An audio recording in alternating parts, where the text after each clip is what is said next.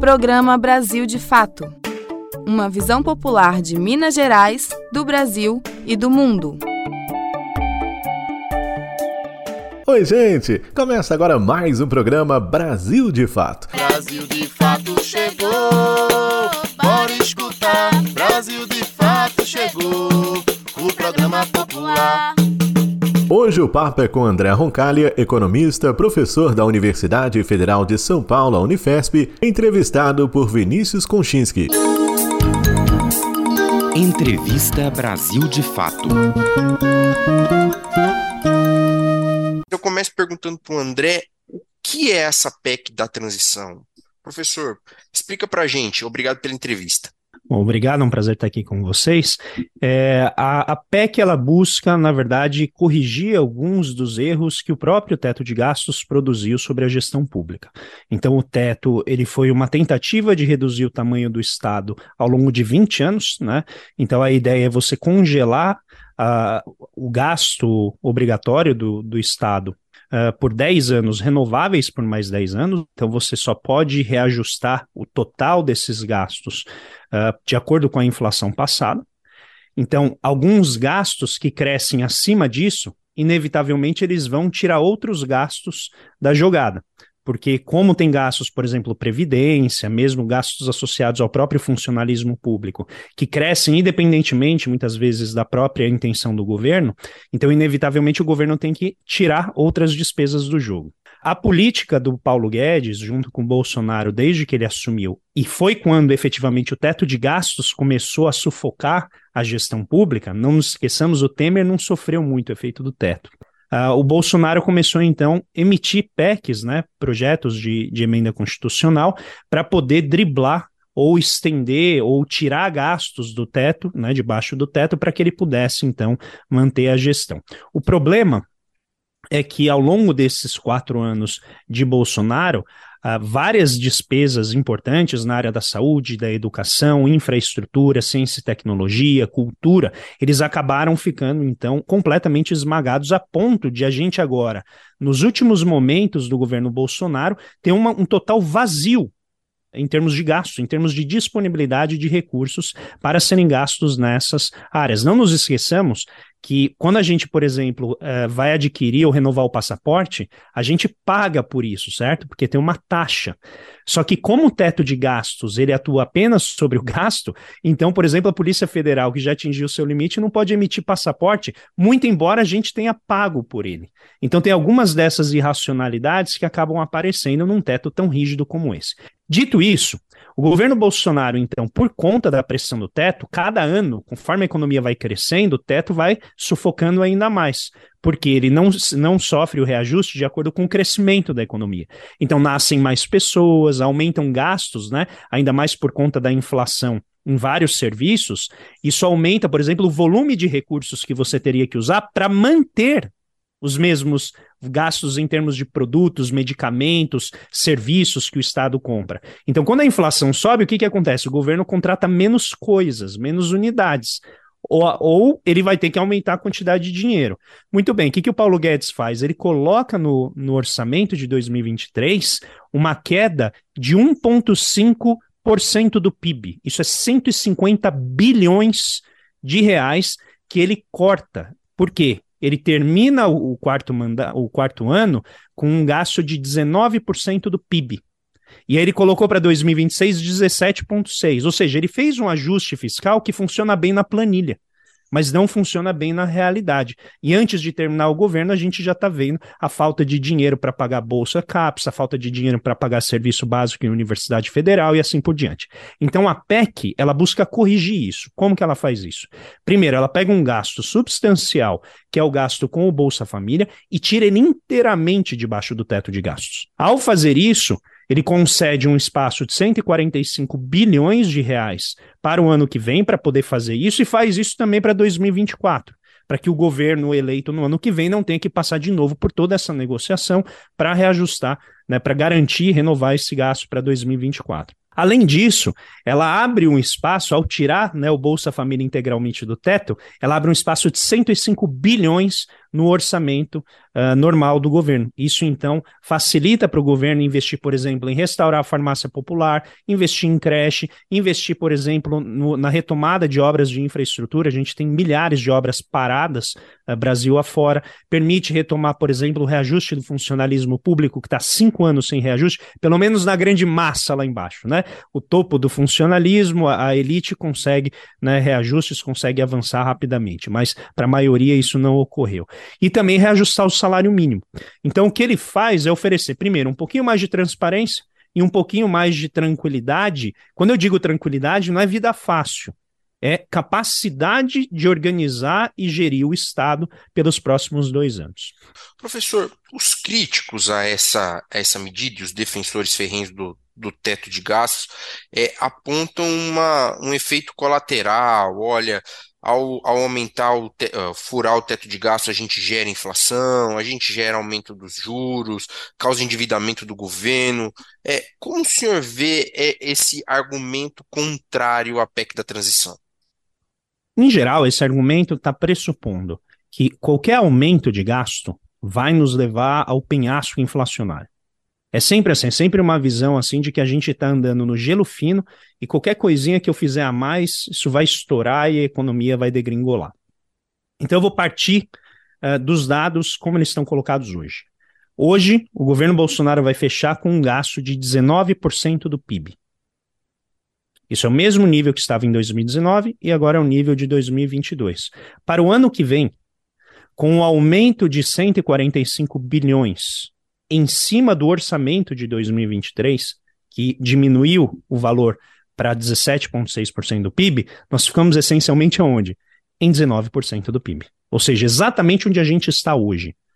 Não vai mudar essencialmente muita coisa. Se a gente adicionar os 45 bilhões que também estão na PEC, mas que dependem de aumento de receita, porque hoje, se o governo aumenta a receita, ele não consegue gastar mais.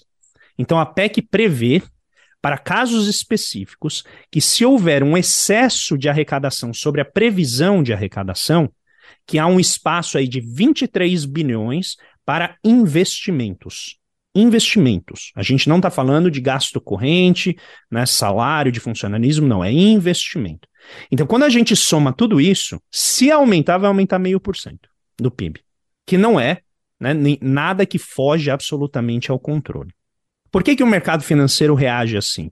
Porque, primeiro, Narciso acha feio que não é espelho. Eles gostariam que fosse alguém da praça deles que estivesse no Ministério da Economia, só que eles não ganharam a eleição, então eles não, não têm um assento na mesa para decidir isso. Esse é o primeiro ponto. O segundo, eles gostariam que entrasse num governo do PT alguém com um componente de austeridade incrível, incrivelmente inflamado e saliente. Isso não vai ocorrer. O Lula não ganhou as eleições prometendo austeridade, ele prometeu responsabilidade.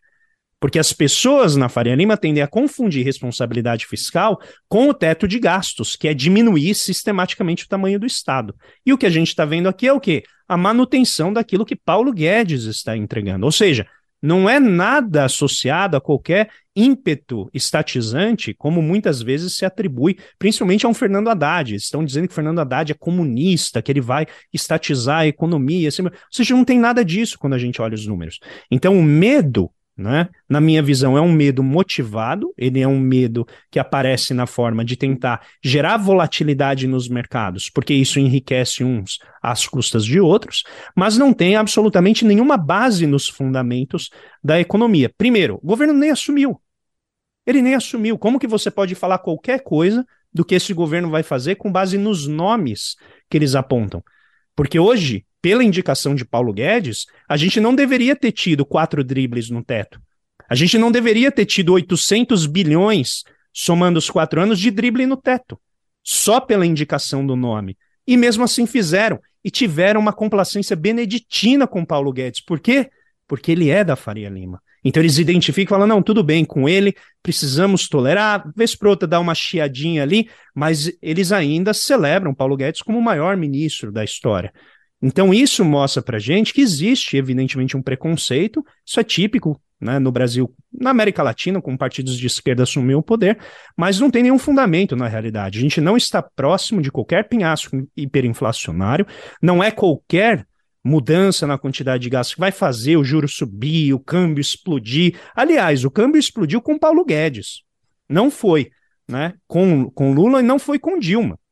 Então a gente tem aqui vários argumentos que desmontam essa tese de que o Brasil esteja próximo de qualquer irresponsabilidade fiscal. Acho que muito ao contrário. Professor, faz sentido o Brasil ter um teto de gastos, uma lei do teto de gastos, e levando em conta que a PEC prevê uma, uma nova âncora fiscal é, para o Brasil, proposta e definida em um ano. Uhum. O que, que a gente tem que levar em conta para discutir essa, essa nova âncora se o teto de gastos não faz sentido? Então vamos começar. Tem vários tetos de gasto. Então, o primeiro ponto: o teto de gastos precisa ser constitucional, estar na Constituição. Nenhum país fez isso. Nenhum país constitucionalizou regras fiscais. Primeiro, porque regra fiscal precisa ter flexibilidade porque ela enfrenta diferentes cenários. Então vai ter cenário de recessão, como o caso de uma pandemia, que você vai ter que gastar mais. Então deixar isso numa constituição, no plano que exige uma maioria qualificada no Congresso para você né, mudar, é sempre muito custoso em termos parlamentares. Diminui muito o capital político, consome rapidamente o capital político do governo, o que levou Bolsonaro a ficar na mão do centrão, né, a partir já do terceiro ano de governo. Uh, o segundo ponto diz respeito a qual teto de gastos. Então, não vamos esquecer que a primeira proposta de teto de gastos nasceu com o Nelson Barbosa quando ele era ministro do Planejamento da Dilma, depois veio a ser ministro da Fazenda quando o Levi, o Joaquim Levi saiu. E a ideia era conter tipo de gasto, né, o, o gasto obrigatório do governo, só que com uma regra muito mais flexível, uma regra que acomodava crescimento do PIB, que dava espaço para o governo ajustar sem deixar a população carente desatendida. Esse era o ponto principal. Por isso que ele precisa incorporar alguma medida de avanço demográfico, alguma medida de crescimento da economia, porque existe algo na economia chamada Lei de Wagner, que ficou conhecida, que é conforme a economia vai se desenvolvendo, aumenta muito a demanda, não muito, mas vai aumentando uh, gradualmente a demanda por serviços públicos. E como os serviços públicos muitas vezes têm algum componente de reajuste pela inflação, então os gastos dele vão crescendo ao longo do tempo. Então o Estado precisa acomodar. Nada contra melhorar a produtividade, o, é, digitalizar serviços públicos que pod, possam melhorar o atendimento para a população, sempre dentro de parâmetros de qualidade, tal. Mas existe essa pressão né, por aumento de gasto uh, ao longo do tempo, conforme um país vai se desenvolvendo. Então a regra de teto nasce lá. Qual foi a regra de teto que nós tivemos? Foi um teto constitucional, ou seja, ele só poderia ser alterado por mudanças na Constituição, e com uma regra draconiana de congelá-lo em termos reais. Então imagina, a economia cresce a 2% e o gasto fica parado em termos reais, ele não cresce. A economia cresce mais 3% e o gasto total do governo fica parado. Então, quem está ali embaixo daquele guarda-chuva, aí tem algumas exceções uh, ao teto que não precisam estar lá, como transferências estados e municípios, os juros da dívida, né, uma série de outros gastos ali de investimento e tal, uh, o Fundeb, né, que faz o complemento da educação básica, tudo isso está fora do teto, tá? Mas o restante que está lá embaixo vai depender, por exemplo, do poder de grupos que estão lá dentro de melhorar o seu rendimento. Então, alguns grupos que estão encastelados no topo do funcionalismo conseguem avanços né, em termos do aumento de orçamento do judiciário, aumento de orçamento do legislativo, aumentos salariais e tal. Só que o restante, que depende desses serviços, não consegue. O resultado que, que é qual?